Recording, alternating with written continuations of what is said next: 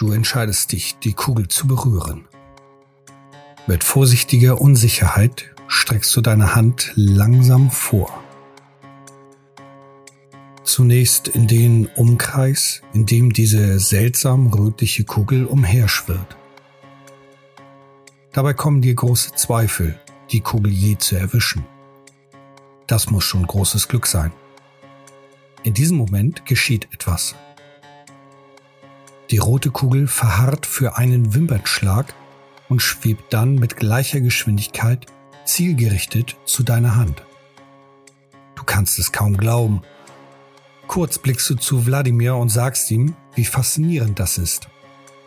Dann kam es zur Berührung und ein Kribbeln umgibt dein Finger. Das Kribbeln wird intensiver. Nein, es wird mehr. Es breitet sich über deinen Finger zur Hand aus. Dann zum Arm. Es war kein unangenehmes Kribbeln, wie ein Kitzeln, ohne den Reiz loszulachen. Schließlich breitet sich das Kribbeln in deinem ganzen Körper aus. Just zu diesem Zeitpunkt verschwimmt auch deine Umgebung. So als würde alles um dich herum in Wasser gehüllt. Du ziehst instinktiv deine Hand zurück, um dich zu orientieren. Dein Bauchgefühl ließ deine Hände hin und her wedeln, als würdest du die dichten Nebel wegfächern. Daraufhin wird deine Sicht auch wieder klarer. Gleichzeitig steigt deine Nervosität. Du findest dich nicht in der unterirdischen Höhle wieder, und neben dir liegt auch nicht Wladimir.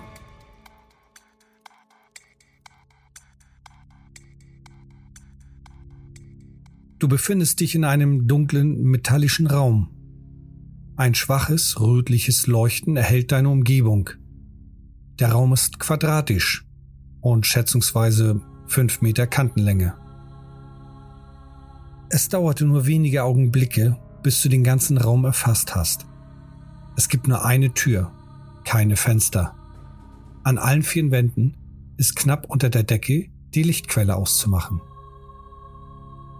Du bist dir sicher, sie können noch helleres Licht ausstrahlen. Die Tür sieht seltsam futuristisch aus. Auf den ersten und den zweiten Blick erkennst du keinen Öffnungsmechanismus. Der Raum an sich sieht schon lange verlassen aus. Wieder deinem Bauchgefühl folgend gehst du zu dieser Tür. Es vergehen wenige Sekunden, während du diese Tür genauer beobachtest. Schließlich hebst du deine Hand und streichst auf Bauchhöhe von links nach rechts. Genau dort, deiner Hand folgend, leuchtet ein zuvor schwarzer, glänzender Balken auf. Ein rötliches Leuchten. Dieses Leuchten folgt deiner Hand von links nach rechts. Kaum ist es auf der rechten Seite angekommen, erlischt es und gleichzeitig hörst du ein leises Zischen. Die Tür öffnet sich und ein dunkler metallischer Gang wird sichtbar.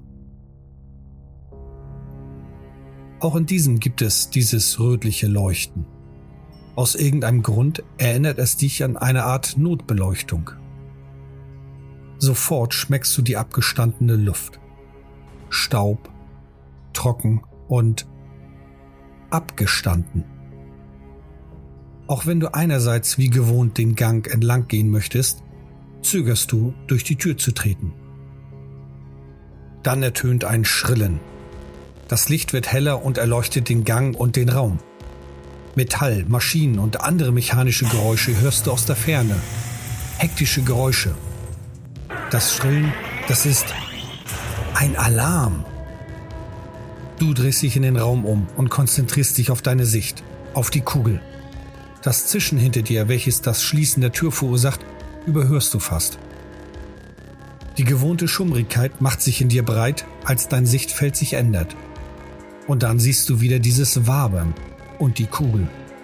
Nur leuchtet sie nicht rot, sondern blau. Dir war es egal. Es war eine Kugel. Und mit einer Kugel bist du hierher gekommen, also wirst du mit einer Kugel zurückkommen. Da die Geräusche hinter dir lauter werden, zögerst du nicht. Mutig streckst du deine Hand aus, um die blaue, wild umherschwirrende Kugel zu berühren. Als deine Hand in den Umkreis kam, zögert die blaue Kugel ähnlich wie die rote zuvor und schwebt zügig zu deiner Hand. Und wie zuvor macht sich ein Kribbeln breit. Erst im Finger, dann in der Hand und dann den Arm entlang. Dein Blickfeld verschwimmt wieder, als sei alles in Wasser getaucht. Dumpf hörst du die Geräusche. Dann wieder klarer. Dein Blick wird auch klarer und du blickst in die weit aufgerissenen Augen Wladimirs. Schnell und in kurzen Sätzen erklärst du ihm, was geschehen ist, während du von dem Ort weg willst.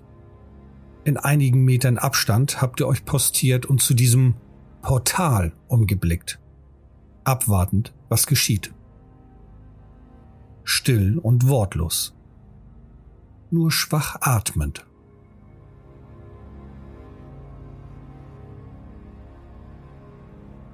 Nach etlichen Minuten wagt Wladimir das Wort zu ergreifen. Du erklärst ihm nun genauer, was du gesehen und erlebt hast. Schließlich kam auch er auf die Vermutung, welche du hast. Ein Portal. Die Frage ist nur, wohin? Es hatte dich sehr entfernt an deine Umgebung erinnert. Doch das hast du noch für dich behalten. Euch beiden ist jedoch auch klar, hier ist es nicht mehr sicher. Gewiss ist die riesige Kugel schon weit genug weg. Vorsichtig und behutsam wagt ihr euch zurück zum Loch und hinauf. Immer wieder zurückblickend. Oben am Loch und der Erdoberfläche angekommen, blickt ihr beide vorsichtig über die Fläche und seht keine Anzeichen von irgendjemand. Nun steht euch ein langer Weg nach Dorsmund bevor. Getrieben von dem Erlebten marschiert ihr zügig voran. In den ersten Stunden war das natürlich euer Gesprächsthema. Nach eurem Austausch seid ihr beide der Meinung, dass es ein Portal sein muss. Vermutlich eines zu irgendwelchen Verstecken der Talmudur. Was jedoch nicht so ganz dazu passt, ist die Farbenlehre, welche du nun mittlerweile auch verstanden hast. Die Seele der Lebewesen auf der Erde leuchten in bläulichem Licht. Die Talmudur stammen von einem fremden Ort und ihre Seele leuchtet in einem violetten Farbton. Deine rot, so wie die Kugel. Doch bist du auch ein Mensch. Dass du auf dem Mond aufgewachsen bist, hast du für dich behalten. Das ist der einzige Unterschied. Da schlussfolgerst du, dass dieses Portal dich irgendwo zum Mond führt. Doch die Station hatte keine Ähnlichkeit mit denen, die du kennst. Sie war so sonderbar und unbekannt. Vielleicht eine Station der Talmudur auf dem Mond. Doch wieso dann rot? Wenn das die Seelenfarben der Menschen auf dem Mond ist, wäre das dann nicht ein Ort der Menschen? Zu viele Fragen und zu wenig Wissen über diese Wissenschaft? Du brauchst Antworten. Das treibt dich weiter nach Dortmund an.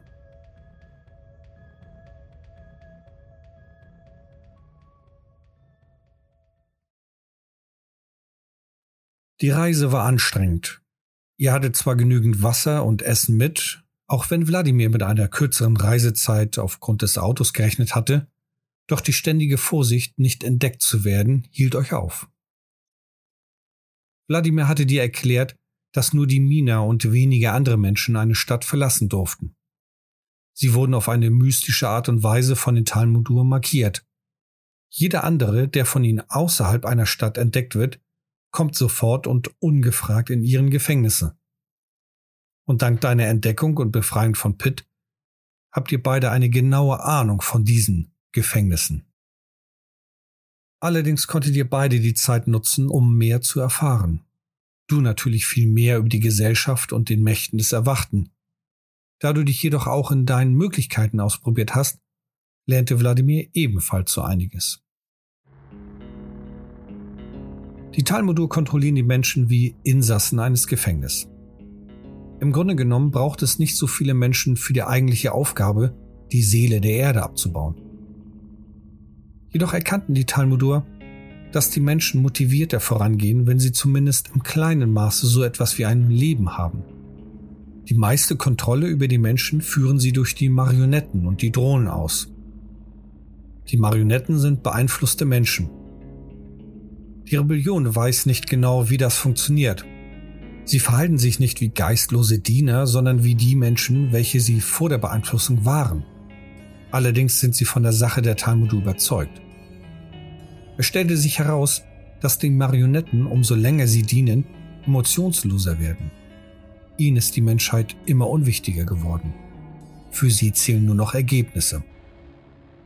Die Drohnen scheinen durch eine komplexe KI gelenkt zu werden.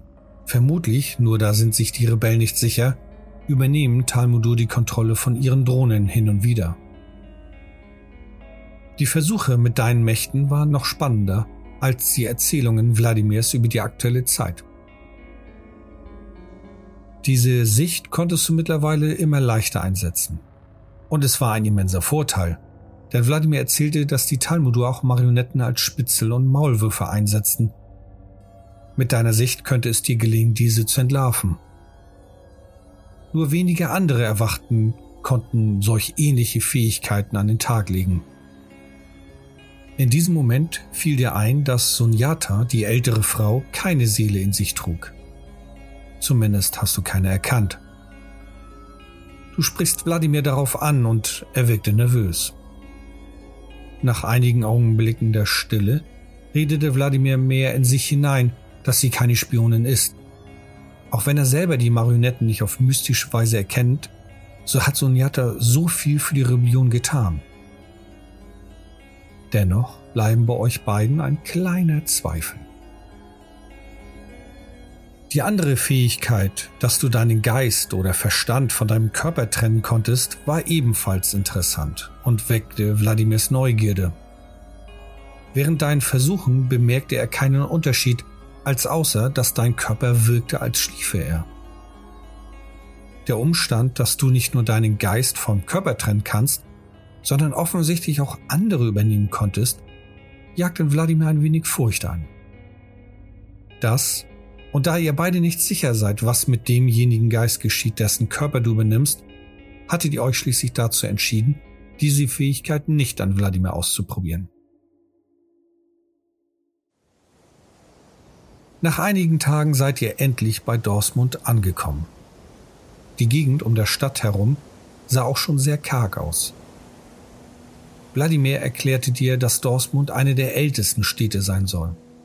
Und auch hier wurde die Dürre als erstes bemerkt.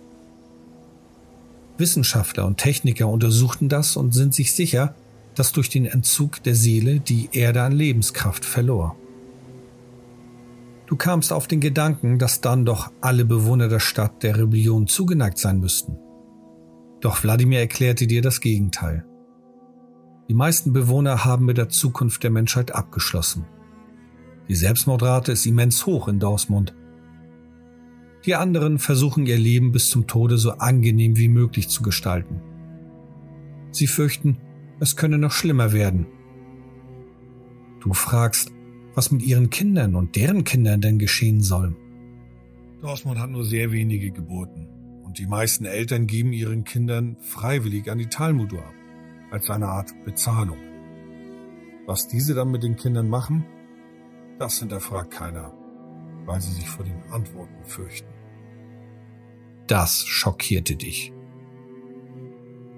Währenddessen erblickst du am Horizont die Stadt. Auch hier schwebte eine gigantische Pyramide über diese und warf ihren großen Schatten auf die Bewohner. Leitungen verbanden die Pyramide mit Gebäuden auf der Erde. Allerdings umzäunte die Stadt eine große Mauer. Wladimir erkannte deinen fragenden Blick sofort. Er nickte und erklärte, es gibt wenige Menschen in der Stadt, und die Talmudur wollen, dass sie nicht fliehen können. Dass sie durch den Bau der Mauer die Depression gesteigert haben, war ihnen nicht klar. Und genau dort sterben auch die meisten. Entweder weil sie erfolgreich es bis auf die Mauer geschafft haben und hinunterspringen, oder beim Versuch, sie zu erreichen, getötet werden. Wie wir reinkommen sollen? Wir Menschen sind kreativ. Die Rebellen haben einige Geheimgänge errichtet, ich kenne einen von denen. Und so habt ihr bis zur Abenddämmerung gewartet.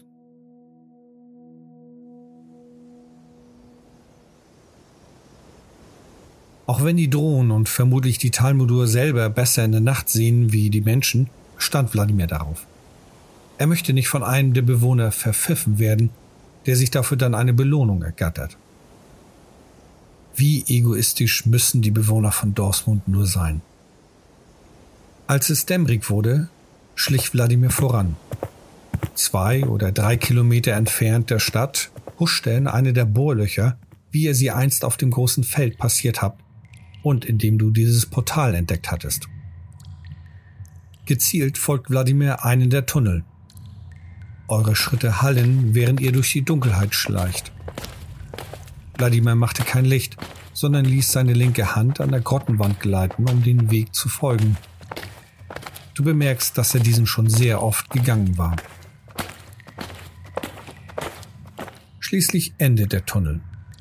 Wladimir bleibt stehen und haut mit der Faust gegen die Wand. Es wirkte chaotisch, doch du bist dir sicher, es gibt eine bestimmte Abfolge. Danach setzte sich Wladimir und erklärte dir, dass sie nun einen Moment warten müssten. Es vergehen einige Minuten, bis ein Klopfen von der anderen Seite zu hören war. Wladimir erhebt sich und erklärte, wer er ist, von wo er kommt und dass er dich mit dabei hat. Mit einem sandigen Knarschen öffnet sich die Wand und drei Personen werden offenbart. Einer zielt mit der Pistole auf euch beide. Eine andere stand mit bläulich glühenden Händen dahinter, während der dritte euch beide misstrauisch anschaut. Wladimir zeigte seine Hände offen und somit auch seine Absicht. Du tust es ihm gleich. Du konntest deine Neugierde nicht ignorieren und aktivierst deine Sicht. Die beiden Männer leuchten das normale Blau, wie du es mittlerweile bei allen Menschen bemerkt hast. Also schließt du daraus, dass sie keine Begabten sind.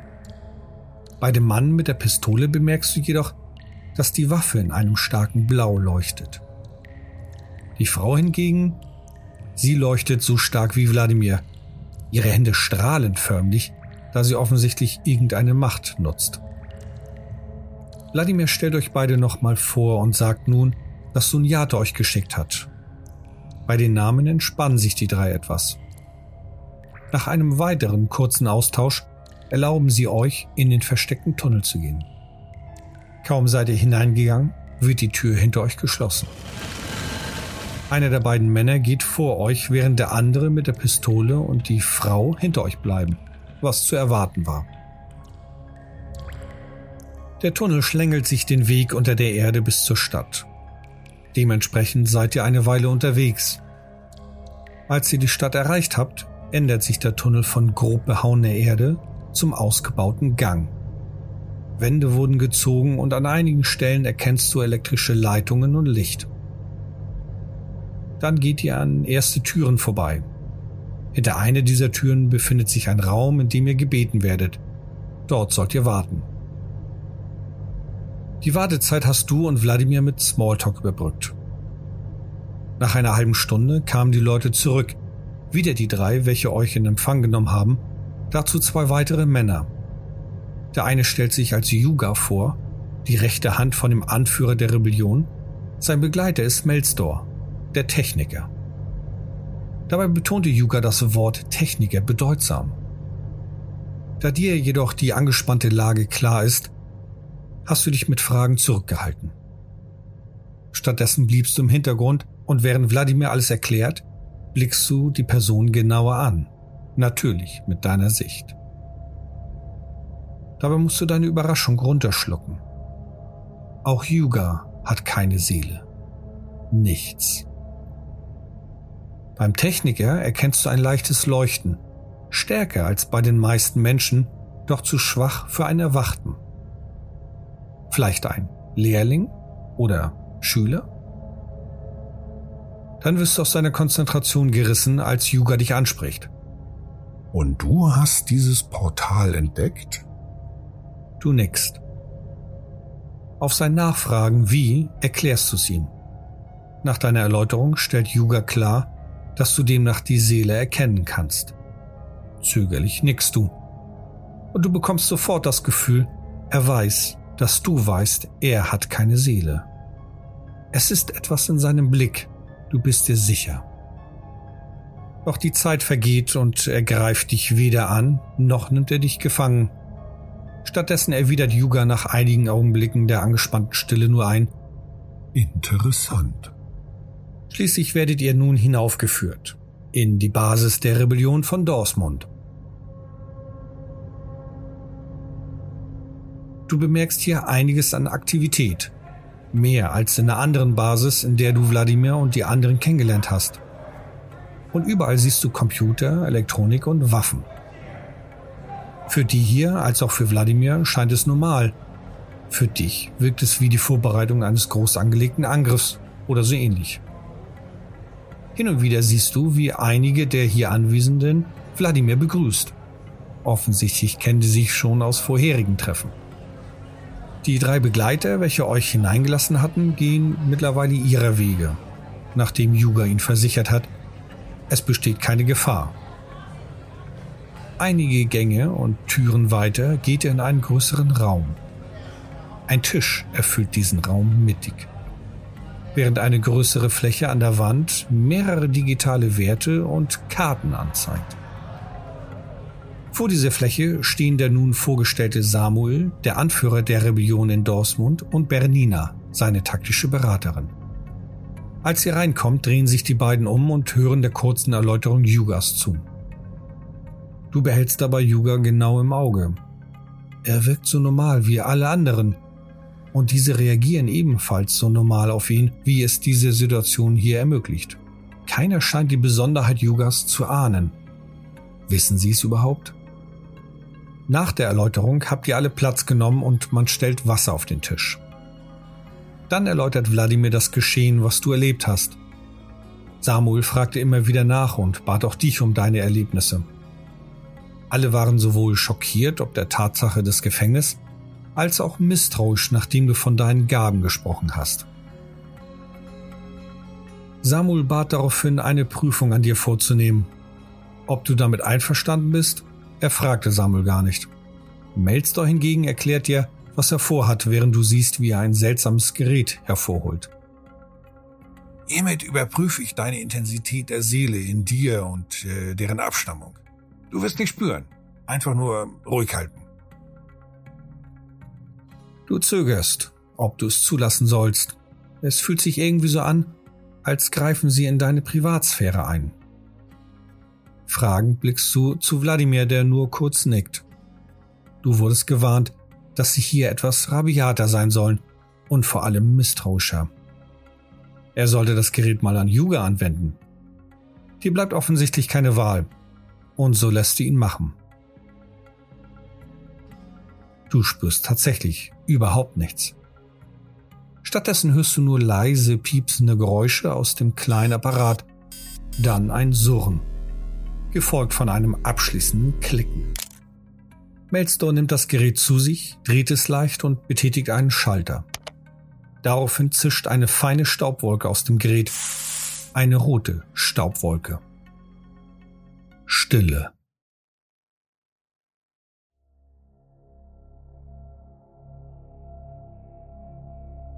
Du bist still, weil dich das Gerät fasziniert. Die anderen weil sie nun den Beweis haben, dass du eine rote Seele hast. Denn offensichtlich kann das Gerät die Seele eines Wesens analysieren und feststellen. Auch wenn die meisten Bewohner, wie du schon erfahren hast, nichts von dem ganzen Kram mit der Seele wissen, naja, du weißt ja auch noch recht wenig darüber. Die meisten glauben, dass es eine Art Energie ist. Die hier Anwesenden wissen mehr. Einige sind Erwachte, andere sind so tief in der Materie drin, dass sie die Bedeutung verstehen, dass du eine rote Seele hast. Dann spürst du, wie Spannung und Nervosität in den Raum ansteigen. Die Blicke fokussieren dich. Samuel hobt seinen Arm auf dich gerichtet. Doch in dem Moment steht Yuga auf. Keine Sekunde zu spät. Yuga wird sich dir annehmen im sicheren Raum. Daraufhin entbrennt eine hitzige Debatte. Ganz offensichtlich trauen sie dir nicht. Einige behaupten, du bist ein Spion der Talmudur, andere etwas viel Schlimmeres. Yuga will das prüfen, doch möchte Samuel ihn nicht opfern. Offensichtlich ist Yuga eine wichtige Person für den Anführer. Dennoch gelingt es Yuga schließlich, alle davon zu überzeugen, dass dies im Moment der beste Weg ist. Sie müssen so schnell wie möglich herausfinden, ob sie dir trauen können oder nicht. Und vor allem mehr über dich erfahren. So oder so wird die Rebellion Nutzen daraus ziehen. Mit dem neuen Wissen können sie einen Vorteil gegen die Talmudur erhalten. Schließlich willigen alle ein. Wenn auch eher ungewollt. Doch Yuga hat recht. Samuel bestätigt es nochmal, um der Entscheidung eine Endgültigkeit zu geben, die nicht hinterfragt wird. Währenddessen überlegen die anderen, was sie dann vornehmen wollen. Wladimir hat von Sunyata ausgerichtet, dass sie einen gemeinsamen Angriff auf das Gefängnis starten wollen. Das ist ein großes Unterfangen. Denn dafür braucht es viele Männer und Frauen. Die alle dorthin zu schaffen, ist schon gefährlich. Andererseits zeigte sowohl Yuga als auch Samuel großes Interesse an diesem Portal. Das zu erkunden bedeutet jedoch keine Ressourcen für den Angriff auf das Gefängnis zu haben. Doch den Ausgang der Debatte bekommst du nicht mit. Stattdessen führt dich Yuga und zwei Wachen durch das Gebäude. Die Wände werden nach einigen Gängen stabiler und fester. Dann blickst du auf einen Durchgang, der dich sofort an eine Zelle erinnert. Natürlich zögerst du. Allerdings geht Yuga zuerst hinein und erklärt dir, dass ihr beide dort drinnen sicher seid. Andersrum gesagt, sind die anderen sicher vor euch beiden. Vor allem vor dir. Falls etwas geschehen sollte. Das etwas hat Yuga nicht genauer erläutert. Du hast kaum Alternativen. Also gehst du mit hinein. Hinter euch wird die Tür geschlossen. Der Raum fühlt sich beengend an. Vier Stühle und ein Tisch stehen wahllos im Raum, sowie eine Liege. Ja, das ist ganz offensichtlich eine Zelle. Yuga nimmt einen der Stühle und zeigt auf einen anderen. Du setzt dich auch hin. Daraufhin atmet Yuga mit geschlossenen Augen zwei, dreimal tief ein und aus. Dann blickt er dich an und überrascht dich mit seiner offenen, ehrlichen Behauptung. Du hast bei mir gesehen, dass ich keine Seele habe, richtig?